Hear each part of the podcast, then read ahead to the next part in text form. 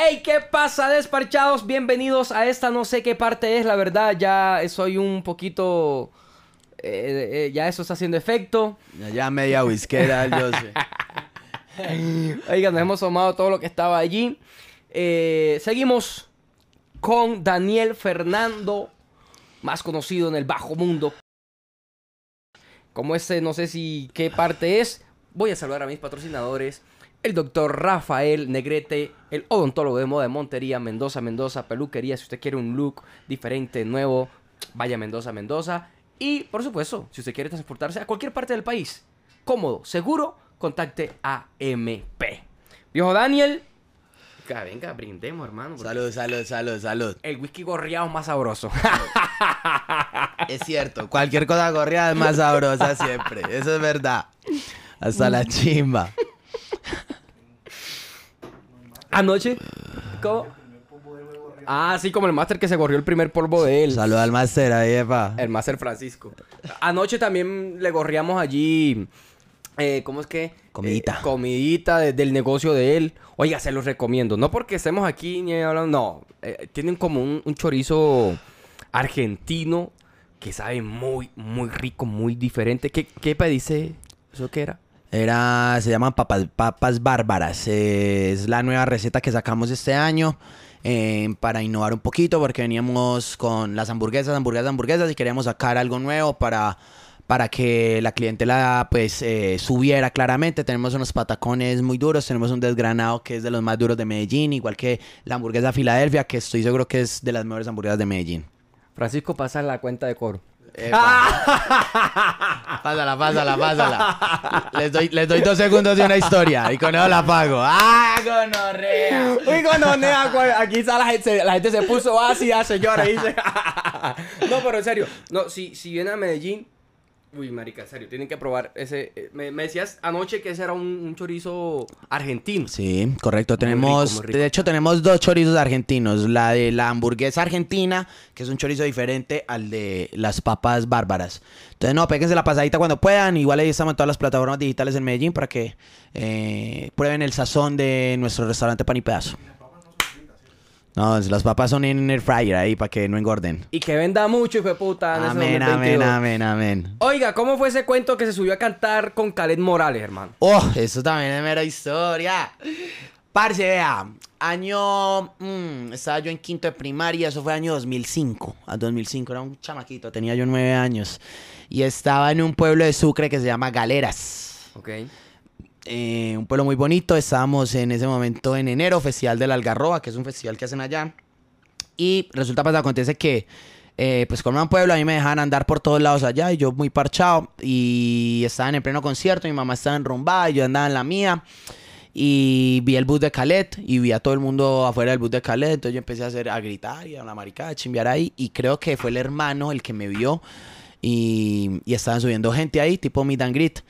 Entonces el hermano me vio y me subió. Y yo subí y apareció mi mamá de la nada, no sé en qué momento, pero logró entrar mi mamá. Su mamá estaba de farra allí. Estaba de farra, pero estaba por el lado de la tarima, al lado del bus estaba en otro lado y me entraron al Cuando bus. vio a su hijo, ¡ese es mío! Ese es mío, ta, ta. Allá voy. Entré al bus, Nea, eh, pues hablé con Caleta y, y Calet diciéndome que, que si escuchaba sus canciones y en esa época estaba muy de moda Vivo en el Limbo, era la canción más sonada con... Te Era, veo y me siento como aquel que está muriendo de la dicha. Bien. Epa, temón. Y también estaba eh, Mesa, Mesa que más aplaudas y, y la de Pero mira, pero mira, que chocho bonito. Era como Mira los que tres de chocho bacano, el que tiene ella. Y esas eran las tres canciones las que estaban sonando en todo momento, en ese momento. Y, y bueno, yo entonces me dijo, ah, cántame un pedacito de la canción. Y yo te veo y me siento como... Y Khaled dijo, ah, bueno, cita. No es que yo sea el mejor cantante, pero pues en ese momento era un niño que se sabía la canción. Ok. Entonces... Engagement, man. Exactamente. Entonces, bueno, me firmé el autógrafo, me tomé la foto, ta, ta, me bajé. Y apareció el bajista de él detrás de mi mamá. Creo que le estaba echando los perros, pero fuera de eso, eh, apareció y le dijo, hey, hoy él se sube con Khaled a la tarima. Entonces, listo, mi mamá de una. Y yo, ah, ¿tiene pena? Y yo, no, mamá de una, hágale tal. Me subí a la tarima y se presentó ese momento tan especial, justo un año, dos años antes de que él falleciera. Y cantó vivo en Y el canté Vivo en el Limbo. Escucho, eso es una experiencia muy bacana. Fue la primer celebridad, la primer persona famosa que yo conocí en mi vida y, y cuando yo empecé a, a sentir esto de la fama por los laditos dije, si algún día yo llego a algún punto voy a ser como él. Ok, bro, y te agradezco de hecho que, que, que, que nos hayas abierto las puertas de tu Amén, casa a la y, orden. y de que estés aquí brindándonos esa oportunidad súper chévere. Estamos No, muy chimba, agradecidos. yo también verdad. estoy muy agradecido, muy contento de estar acá.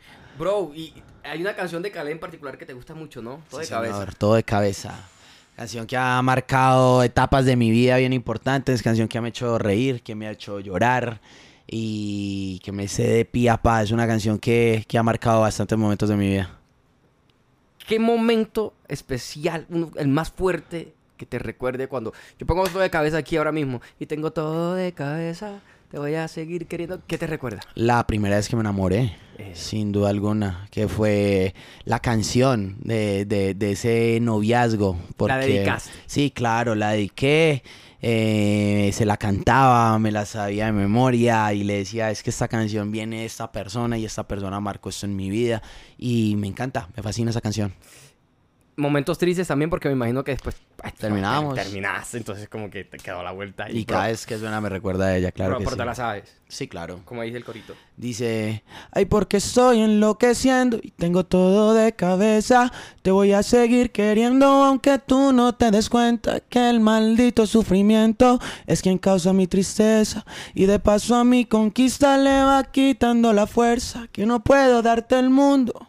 Para nadie es un secreto, yo tan solo te aseguro que serás mi amor eterno, quien controle mi futuro y me saque de este infierno, donde lo bello y lo puro se destruye con el tiempo. ¡Ah!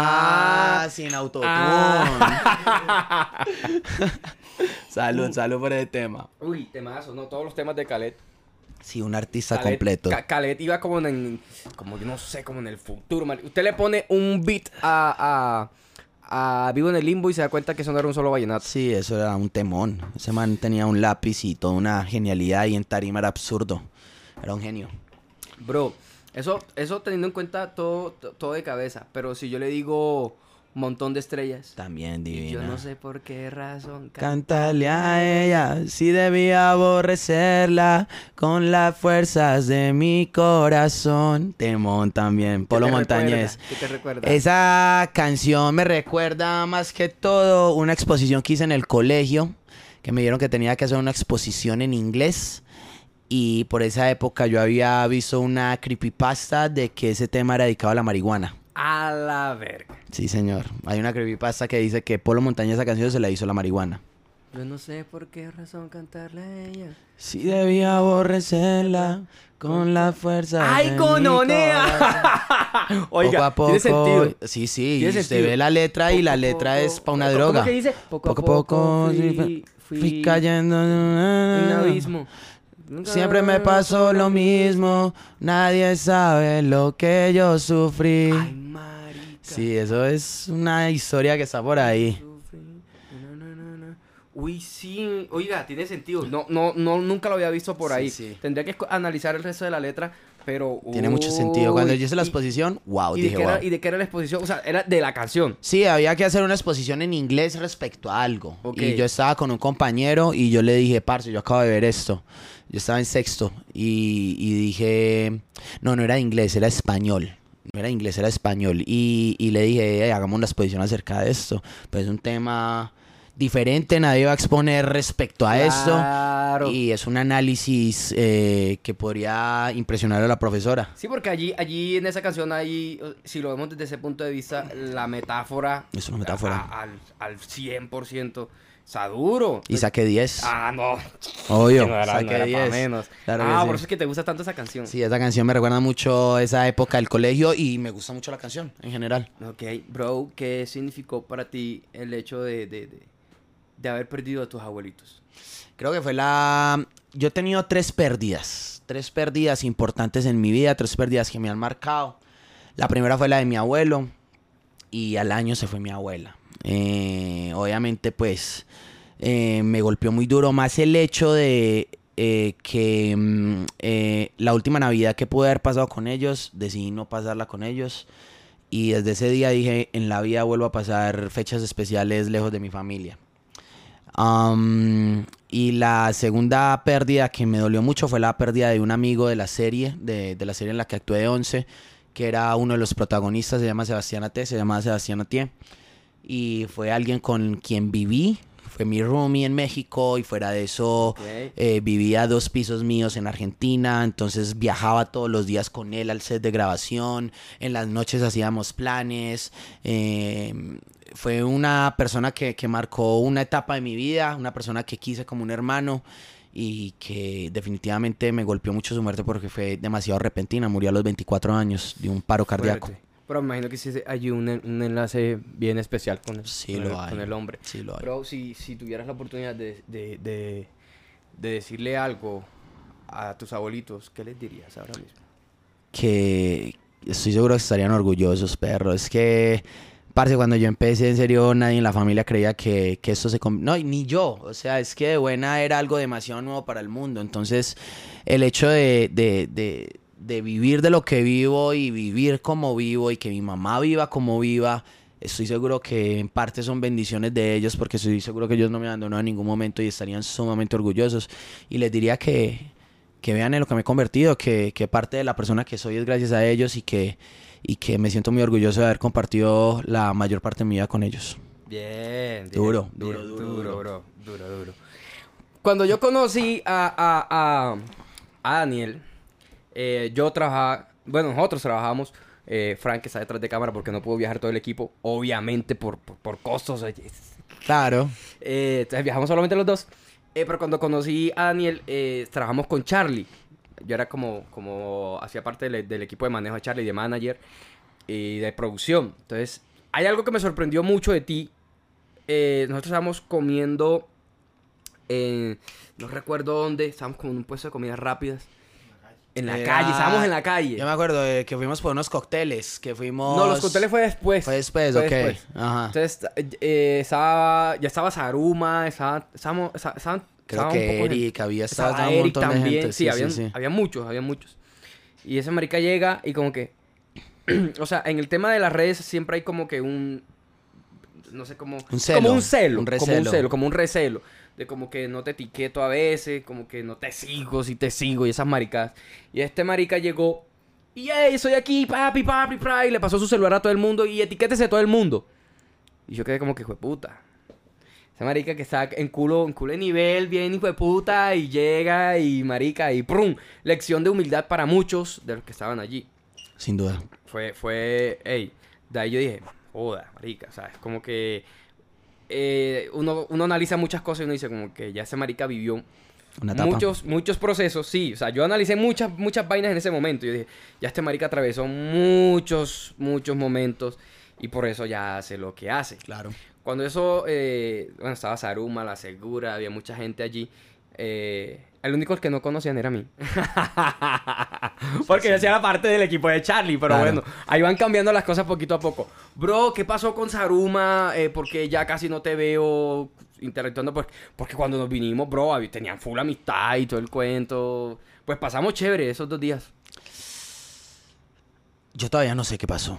Si te soy sincero, todavía no entiendo el cambio drástico que tuvo Felipe en su vida, en su pensamiento y en su círculo. Eh, algún día lo entenderé, seguramente algún día el camino nos cruzará y lograremos hablar con más madurez respecto al tema.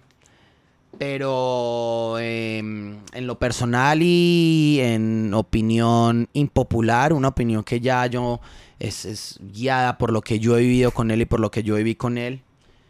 Felipe, yo a Felipe lo conocí siendo mi fan, así como te lo estoy poniendo, siendo mi fan.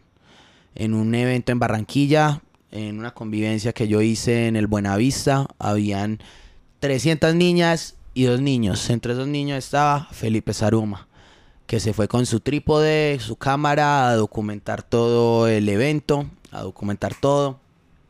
Y ahí lo conocí, un peladito, un niño, que no lo dejan salir de la casa, que no sé cómo terminó allá, pero fan de Paisa Vlogs, amante de Paisa Vlogs, amante de mi contenido, amante de cómo yo vivía mi vida, amante de todo eso. Eh, con el transcurso del tiempo, pues él fue creciendo, yo fui creciendo y la amistad se fue consolidando, él fue cogiendo muchísimo más eh, campo en este tema audiovisual, que sin duda no podemos negar que es el mejor de Colombia, sino el mejor de Latinoamérica en cuestiones de producciones audiovisuales. Hay que dársela, sí. Hay que dársela, ideas y actuación también está solo en la plaza, me parece uno de los tipos más talentosos que tiene este país. Eh, no diría infravalorado porque la gente sabe lo bueno que es, él lo demuestra constantemente. Pero de un día para otro, literalmente, él alejó a todas las personas que lo rodeaban, a todas las personas que lo ayudaron, que aportaron su granito de arena para que él esté donde esté, que obviamente su talento es gran parte de su proceso, pero hubo muchas personas que estuvimos al lado de él en su crianza prácticamente, porque él era un tipo muy solitario, era un tipo que, que, mantenía su relación con sus papás, que ahora es que la veo, que la, que la, que la afianzó, que la, que la fortaleció, eh, eh, pero, pero él era muy alejado de su familia.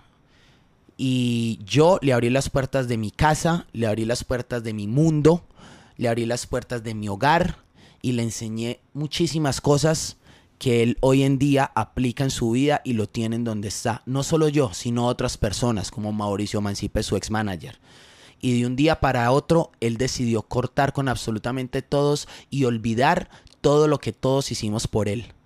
Empezó a trabajar solo, no sé si fue en el momento en el que se vinculó con su actual pareja, que supongo que algo habrá influenciado porque todos sabemos que, que, que la persona con la que él está en este momento es una mujer bastante empoderada, sí. bastante clara en su vida.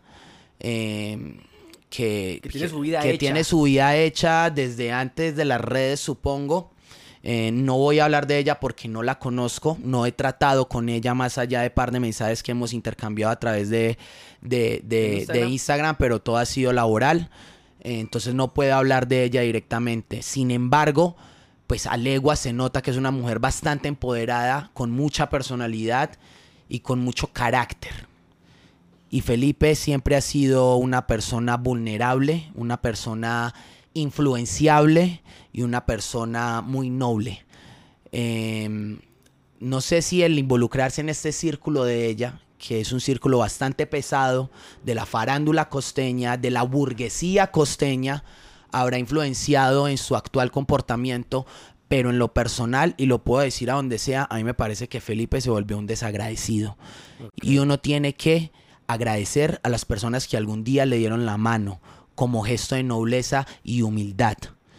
Y él desde hace mucho tiempo venía sacándome el culo en momentos en los que yo lo necesitaba, en momentos donde yo no estaba en mi pick y él estaba en un ascenso. Y él podía, y él podía jalarme y decirme, claro. venga para acá, trabajemos juntos. Yo no le estaba buscando protagonismo, yo no quería ser el protagonista de sus videos, yo quería trabajar con él. Y él empezó a soltarme la mano y a ser egoísta y a pensar solo en él.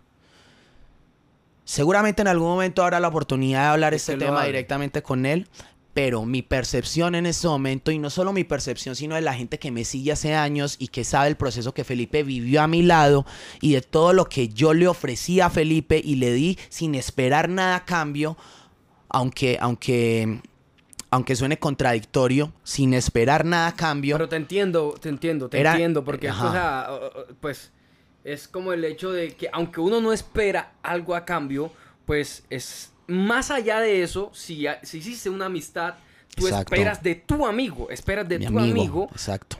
pues, marico, te ayudé, pero lo hice sin ningún interés, pero ven, estoy acá, necesito de ti, pues lo ideal sería que tú también me ayudaras. Y ya. Y fuera de eso también me gusta trabajar con él. Porque explot bueno. exacto, y explotaba mis talentos. Él como director, él espera que todo sea como está en su cabeza y no le da el espacio al actor de hacer su papel. Sí, y sí, ese era mi choque constante con él, porque yo soy actor. Yo lo noté cuando grabamos. Exacto. Yo, lo noté cuando yo grabamos. soy actor, a mí no me gusta, o sea, obviamente uno se debe acoplar a que el director le haga sugerencias. Pero si yo no soy caricaturesco y yo no, yo no soy de los que salen los videos así, sino Claro. que yo, yo. Ese es su estilo. Ajá, exacto. Yo personifico mi guion. Y yo, y yo hago mi personaje. Me hago entender. Eh, pero él quería que yo todo el tiempo fuera como él, que actuara como él, como él actúa, que todo es muy caricaturesco y yo no, no actúo así, yo soy natural. Yo soy un actor natural, yo no soy un actor de, de, de, de, de comedia De barata. exager- de exagerar. Exacto. Entonces, eh, pues ese era uno de los roces que teníamos, además de roces de amistad después, porque yo era como un papá con él. Fuera de todo, yo era como un papá con él y yo lo regañaba cuando hacía algo malo. Y te digo, yo lo abrí las puertas de mi casa y abrí las puertas de mi casa desde que lo tuve un mes, Claro, tres semanas en mi cuando, casa. Cuando él se venía para Medellín Se a- quedaba a, en mi trabajar, casa. se quedaba en tu casa. Y yo le, yo, yo, yo le, si no tenía con qué comer, yo le daba de comer, si no tenía X o Y cosas, yo me, yo me afianzaba con él y le daba todo lo que él necesitara para que él estuviera tranquilo. Entonces, eh, más allá de lo laboral, es el hecho de, de todo lo que yo le brindé desde mi amistad, desde mi nobleza y desde mi humildad. Y los momentos que él vivió conmigo, que fueron momentos trascendentes de mi vida, lo que a mí me, eh, me lleva a pensar que, de- que podías esperar algo de él. que no, no, no esperar algo de él, pero esperar más. Ok. Por lo menos, no, no que haya sido tan desagradecido, no que, no que se haya vuelto tan mala clase, porque es que no solo lo digo yo, lo dicen varias personas, y lo déspota que se volvió a la hora de, de- de- de relacionarse con las personas que alguna vez le tendimos la mano. O sea, ustedes cortaron comunicación de 100%. Yo lo dejé de seguir en todos lados. ¿Él también? Él posteriormente Estamos en vivo. Estamos en vivo. Eh, este. Se volvió desagradecido, me estabas diciendo. Sí, sí, y, y- y lo, lo déspota que, que, que, que, que se volvió y, y, y cómo cortó relación con todo el círculo que le dio la mano, porque es que fue de un día para otro. Echó al manager, eh, echó a sus amigos, a todo su crew, que también lo ayudaron, Eh, Como Eric, por ejemplo. como Eric, como Ash, Ash, etcétera. sí, Solo se claro. quedó con Mosta, y eso después de, después de, porque primero también lo abrió. Y de- después, Y después lo volvió a coger. Ok. Entonces siento que, que, que se aprovechó de mi nobleza, se aprovechó de, de mi amistad y, y tiró toda la mierda sin razón alguna. Si él tiene algo que decir, a mí me encantaría escucharlo en algún momento porque nunca ha dicho nada. Es, es que es tu sentir y es lo que tú tienes en tu corazón ahora Exacto. mismo. Y nunca me había pasado con nadie en la vida. Porque yo soy una persona muy real, muy noble. Y como me han brindado la mano, yo también he brindado la mano. Y sigo sosteniendo las mismas amistades de hace 10 años y todos me siguen queriendo de la misma manera. O sea que si tú lo llamas ahora no te contesta. No. Hagamos una prueba. No tengo ni el número. No lo tiene, lo borró. No tengo ni el número. Seguramente lo cambió, pero yo no tengo el número de él. Ah, o sea, No- cambió de número. No tengo ningún tipo de contacto con él. Y él te dejó de seguir también. Sí, claro. Duro, marica, porque pues yo les digo, pues yo les digo que cuando conocí a Paisa, que vine con Carlos, con Charlie a, a Medellín, esos maricas se veían muy muy uno con el otro. O sea, estaban ahí como de panas, de parceros. Hermanos, Y para padres e y para hijos. abajo, y para arriba y para abajo. Y pues como ahí, o sea, en ese momento, pues, nos, nos empezamos a seguir en ese entonces. Entonces yo veía las historias de, de, de Daniel y era con, con Saruma y todo era con Saruma y trabajando con Saruma y pim, pim, pim, pim. Y ahora que, que me digas eso es como, marica, ¿qué pasó aquí? Así fue. Así fue. A mí me encantaría tener la respuesta de él en algún momento porque él nunca ha hablado respecto al tema. Y- o sea, pero ni un mensaje en Nada, Instagram, nada, nada. nada, nada. Hace poco, hace unos meses me lo encontré en Barranquilla. Él venía aterrizando, lo saludé, porque yo sí, primero que todo, soy un caballero y tengo las huevas muy bien puestas y siento que la comunicación es el medio de solución de cualquier problema. Me le acerqué, lo saludé. Felipe, ¿qué más? ¿Bien o no? Me saludó así. Uy, ¿Bien o no? No fue capaz de mirarme a los ojos. No fue capaz de mirarme a los ojos en ningún momento. Y le dije, hey, tenemos que hablar. Eh, sí, sí, sí, sí, sí. Y buscando el carro que lo estaba buscando. O sea, como si fueras un Como si fuera un don nadie. Como si yo nunca hubiera sido parte de su vida. perro duro. Duro y, y Mi relación más tóxica en el mundo. te voy a hacer una pregunta. eh, ¿Crees que pasó algo más sin que tú sepas de pronto o algo que haya pasado que él de pronto lo, lo guardó y estalló? No creo. O sea, es que nuestra relación siempre fue fue, fue un poquito conflictiva, pero era porque yo tomaba mucho el papel de padre, el papel de consejero, el papel de eso, de Claro, aquello. porque que tú, tú estabas visionando lo que querías para él. Exacto, y, no, y yo sabía que iba a llegar lejos. Desde el primer día que lo conocí, desde el primer video que me editó, porque él editó un video de la convivencia de mis fans y él era paisano. Desde el primer día y desde, desde verle la visión, yo me identificaba mucho con él y yo decía, este peladito es yo. Vaina por esas vainas raras que pasan en la vida, ¿no? No, es una vuelta. Y. Mm. Pero. Yo nunca pensé que fuera a suceder lo que sucedió y no solo lo hizo conmigo. Es que la vuelta es que no solo lo hizo conmigo. Bro, eh, con Eric pasó lo mismo, Sí. pero Eric no ha dicho nada. No, pues es que nadie dice nada. O sea, tú estás. O sea, primera vez que Es- esa, sí, que- que sí, esa yo, vuelta. yo he hablado, yo he hablado de esto en mis transmisiones en Twitch, pero muy por los laditos. Pero nadie dice nada. Ni siquiera Mauricio, su ex manager. Ok, o sea, él, él no- ¿y quién es el equipo de él ahora? Él. Marica, pero muy difícil hacer Él y el uno de la todo. Valdiri, supongo. O sea, es que algo tuvo que haber influenciado a esa mujer en su vida para ese cambio tan radical. Sin duda alguna. ¿Dónde está la cámara? Porque se nos, de- se nos descargó la 2. Que si Felipe quiere hablar, tiene la invitación hecha. Vamos a Barranquilla y escuchamos su versión. Si quiere. Si no, que llame directamente a Daniel y que hablen. Porque, marica, no sé, eso me parece como... Después de uno vivir tantas vainas con una persona y- y que uno haya querido lo mejor para esa persona y que uno haya hasta proyectado y uno le diga y, que uno se haya ganado hasta digamos eh, problemas entre comillas con esa persona por no decirle hey no hagas eso mira vamos por aquí tal no sé qué Por- porque precisamente uno quiere el, bien para esa persona y que después pase eso o sea marica como jodido no Sí, sí. O sea, a mí realmente me pone muy triste la situación. No te, no te lo niego. A mí me ha puesto triste. En conversaciones con amigos lo he comentado, eh, he llorado incluso porque, porque, porque me Le duele. O aprecio. sea, sí, le tengo aprecio, le tengo admiración. le te- o sea, sinceramente, yo no tengo nada que decir de él en el ámbito laboral. buenísimo que, que está cabrón que la tiene clara en el Sí, ámbito sí, laboral sin eso es- duda, me hay que dársela una lo dijimos al principio no hay que dársela Es, me es parece buenísimo una bestia, pero, pero ya en interrelaciones y en su manejo de vida no lo logro entender. No lo logro entender, no logro entender qué chip cambió en él, que problemas de falda, nunca hubo problemas de faldas, que X o Y, nunca hubo problemas de X o Y personales. Tal vez crees que de pronto, yo, yo aquí pensando un poco, eh, lo que estábamos hablando ahora ratico de que hay etapas que uno va quemando en ese cuento. eh, de pronto él ahora está en, un, en una etapa en la que se le subió, no sé, la fama a la cabeza o el éxito o algo así, no sé. O tú, tú crees que más bien es con las personas que se, que se relaciona ahorita. Primero que todo va con las personas que se relaciona ahorita. Él tiene un lado de cerebro muy bravo, sin duda alguna. Segundo, em, sí siento que, que de, algún otro, de alguna otra manera su éxito afectó su comportamiento. No me cabe la menor duda porque también me sucedió a mí en algún momento de mi vida. Em, pero pues como dice el dicho, todo lo que sube tiene que bajar. Y hay que esperar a ver qué pasa, ¿no?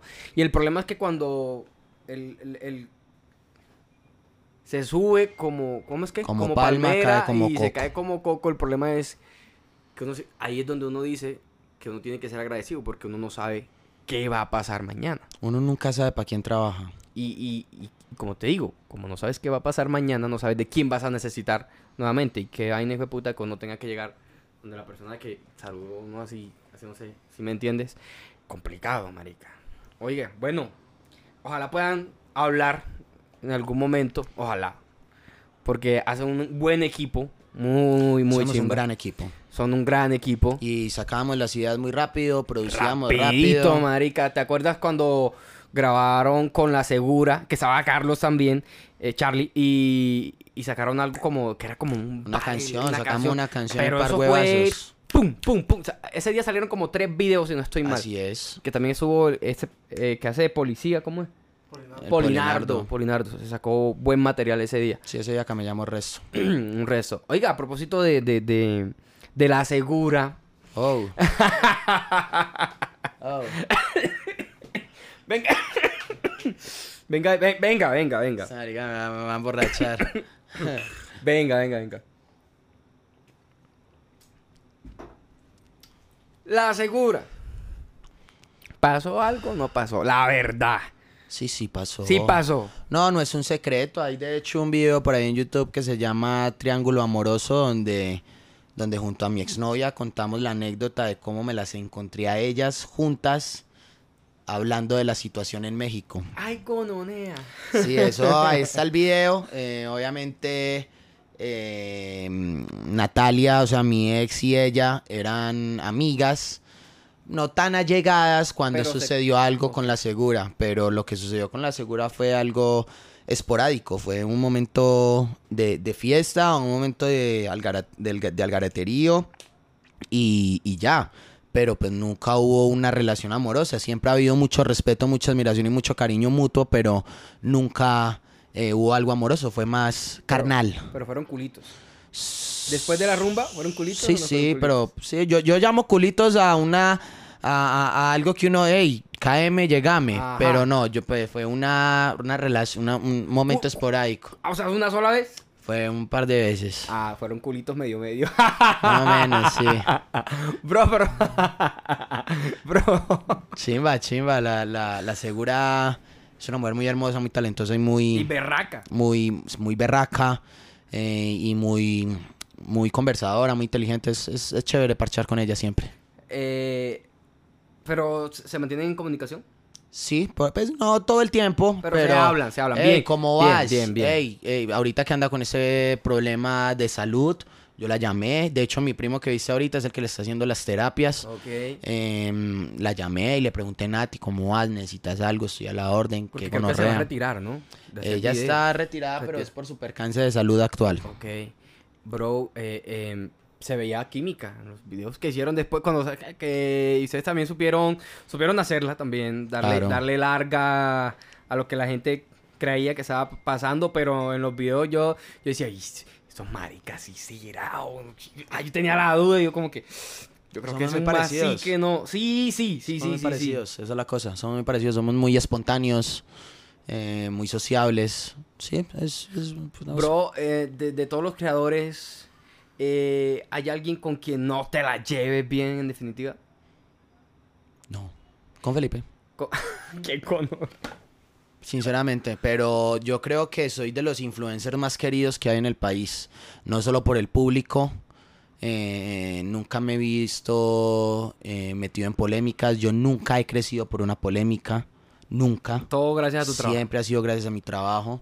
Eh, y mi, mi relación con todo el mundo es muy buena y todo el mundo me tiene respeto porque sabe que soy pionero. Todo el mundo sabe la labor que yo he hecho y sabe que, que, que, que fui Abriste parte, paso, que abrí paso. paso, que, que, que mi trabajo y toda la mierda que yo comí hace parte para que ellos hoy en día tengan el trabajo que tienen. Como por ejemplo yo. Como por ejemplo esta página, Desparchados. Y por eso, marica, por eso estábamos como que, hey, o, o Paisa o, o... Ay, ahora se me olvidó un nombre. Villalobos, ok. Eh, de... Ah, fue pucha. Eh... El que es amigo del Turner. Nicolás, perdón, perdón. Y, y lo peor es que lo, lo sigo en YouTube y todo, y, y le veo los videos de Nicolás. Marica, lo que pasa es que esta vaina hace efecto, ¿de dónde estoy yo? Lo que pasa es que esta vaina hace efecto ya, y después de un momento se te empiezan a olvidar las vainas y tales y pascuales. Bro, ¿con quién no grabarías en definitiva? Nunca. Dije, no, no, no grabo. más nunca". Con los creadores de contenido basura, pero no tengo nombres específicos. Pero si sabes que si verías el contenido, tú dices, no grabo con eso. Eh, con los que hacen bromas fake, sin duda. Con esos culicagados que hacen bromas fake o hacen ese contenido de mierda de... de por ahí vi un TikTok burlándose justamente de ese contenido de... Eh, le voy a hacer una broma, amigo. Le voy a hacer la broma de me morí. Ah, Me morí. Mentiras. Y todos cagados de risa. Eh, con, es- con ese tipo de personas que hacen ese tipo de contenido, jamás, Jamás. grabaría. A no ser de que evolucione su contenido. Claramente que tienen que hacer ese paso, porque si no, no van a llegar a ni mierda. Claro, y, y, bro, esa gente que está pensando, eh, de pronto, que, que te ve, que, o que ve cualquier otro seguidor, eh, perdón, a, otro, cualquier otro creador y diga, es que yo quiero tener la vida que tienen estos manes, porque pasan viajando, les dan comida gratis, todo lo tienen gratis. Que quieren hacer esto por eso, porque quieren tener el estilo, el estilo de vida, Por ejemplo, nosotros no tenemos, no tenemos ah, esa cantidad de seguidores. Pero pues nosotros, nosotros vivimos bien. Porque hacemos un contenido pues que nosotros consideramos bueno, Claro. de calidad. Y tenemos buenos patrocinadores. Claro. Entonces, pero no lo hacemos por eso, Ujú. sino porque nos gusta. Pero esa gente que, que, que de pronto ve el estilo de vida y dice, eso, madre, pues, ya, y tal, no sé qué, y se quiere meter a eso por la plata, ¿qué les dirías? Eh, ha habido gente que ha tenido éxito queriendo tener el estilo de vida. Pero es muy claro que es que una cosa es lo que uno muestra en redes sociales y otra cosa es la vida que uno tiene, claramente. Em, nada es gratis. Todo es a cambio de trabajo. A mí, a mí no me dan la comida gratis. Yo pago mi comida con mi publicidad. Cosa que no hago pues porque, pues, o sea, ya uno está a otros niveles y, y yo prefiero pagar mi plato de comida que a que me digan te vamos a dar un plato de comida por tres historias. No jodas. Por tres historias dame la carta completa tres veces. Porque eso valgo y uno tiene que valerse y, y- y- y demostrar lo que vale. Porque uno no puede ir a andar regalando su trabajo así como así. Entonces, cuando yo hago ese tipo de pautas o cosas por el estilo, lo hago porque es un amigo mío. Eh, sí, porque pasa, es pasa. alguien, es alguien que, que me gusta su emprendimiento, que quiero apoyarlo y Que etcétera. cercano. Ajá. Pero, pero el querer llevar el estilo de vida que nosotros llevamos eh, eh, es, es diferente a, a tenerle pasión a crear contenido. Y una cosa es tener pasión por lo que haces y otra cosa es hacer algo por obligación, por, por querer.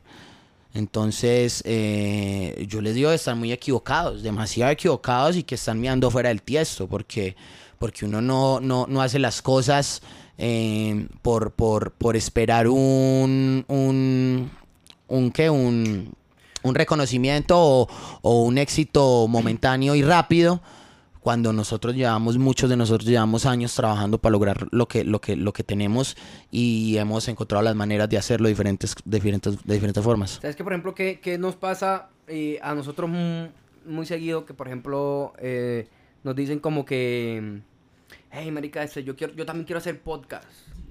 O, o, o cómo hago pa- para hacer los podcasts que ustedes hacen, qué tal, que no sé qué, para tener la calidad y no sé qué. Que puedo grabar con mi celular. Por ejemplo, me, me preguntan y yo, pues sí, Claro. puedes grabar con tu celular, pero, pero, pues marica, o sea, las dos cámaras que, que, que tenemos cuestan, tu cámara cuesta, todo lo que ustedes están viendo acá cuesta, lo que nosotros también tenemos en nuestro estudio cuesta y hay una inversión Grande. grande, grandiosísima que uno no logró de un día para otro. De pronto tú puedes estar viendo nuestros podcasts hoy por primera vez o llevas dos podcasts viendo, viéndonos, pero detrás de eso hay toda una historia para poder llegar a la calidad Todo es progresivo. Claro. Exacto. Entonces, mucha gente se mete a, a hacer videos en internet creyendo que no, es que voy a grabar un video y ya, y ¡pum! Ya, la, la hice. No, Me, me- me volví viral. no funciona así. Y, y, y como, o sea, yo pienso que eso también influye en que muchas, mucha gente crea que los influencers, yo no sé quién carajo puso ese nombre de influencer. Sí, ese término. Esa es la otra ya. Ese término Yo no creo de que tú, que tú siendo de, de los, de los pioneros con Nicolás y, y los otros brothers, hayas llamado a Nicolás como que, hey marica, ¿sabes qué? Encontré el nombre perfecto para, nuestro profes- para nuestra profesión, influencers. O sea, no creo. Necesitaban un término para hacer en conjunto al creador de contenido de redes sociales. Eh, y fue un término que se empezó a usar más de forma Por los profesional. medios- por los medios de por comunicación. los medios de comunicación y profesional, porque antes nos llamaban youtubers. Youtubers, sí. Pero obviamente entró Instagram, entró TikTok, etcétera, etcétera, Snapchat. Entonces, obviamente evolucionó el término porque ya el youtuber no se dedicaba solo a crear contenido a YouTube, sino a crear contenido para todas las plataformas digitales. Por ende, el término evolucionó y necesitaban eh, darle eso. Obviamente, pues influencia, influencers, eh, y llegaron a, a, a este término que, que a nosotros también nos sorprendió cuando empezaron a, a usarlo. Porque Sí. nosotros estamos acostumbrados a que nos dijeran los youtubers, los youtubers, los youtubers, los youtubers, y cuando nosotros hacían notas en televisión, cuando hacían cualquier cosa, incluso todavía en medios de comunicación convencionales, mucha gente, mucho periodista que no sé, eh, o sea, que lo mandan a hacer una nota Que y... no, está- no actualizado. Ajá, y se queda en el 2012, sigue llamándonos youtubers. Youtubers. Eh, Pero yo prefiero esa, brother. eh, pues, pues, pero ya no soy youtuber, por ejemplo. Pero, pues sí. O sea, es que es... ¿Cuál- ¿Cómo prefieres que te digan? ¿Influencer? Creador de contenido. Creador de contenido. Sí, estamos, estamos de acuerdo. Lo más viable. De, de lo que estábamos hablando ahorita, lo que te decía es que mucha gente llega a pensar que muchos de lo que muchos de los que hacemos contenido somos idiotas o estúpidos Pues háganlo. porque porque estamos aquí haciendo videos y, y, creen generando que esa ingresos. vaina eh, eh, costó tres pesos, que tu computadora costó esa GeForce, esa es una que 3070. esa es la 370, costó cualquier peso con esa refrigeración líquida y que con lo que estamos grabando costó cualquier peso y que esa vaina no tiene uno- El sudor de su frente.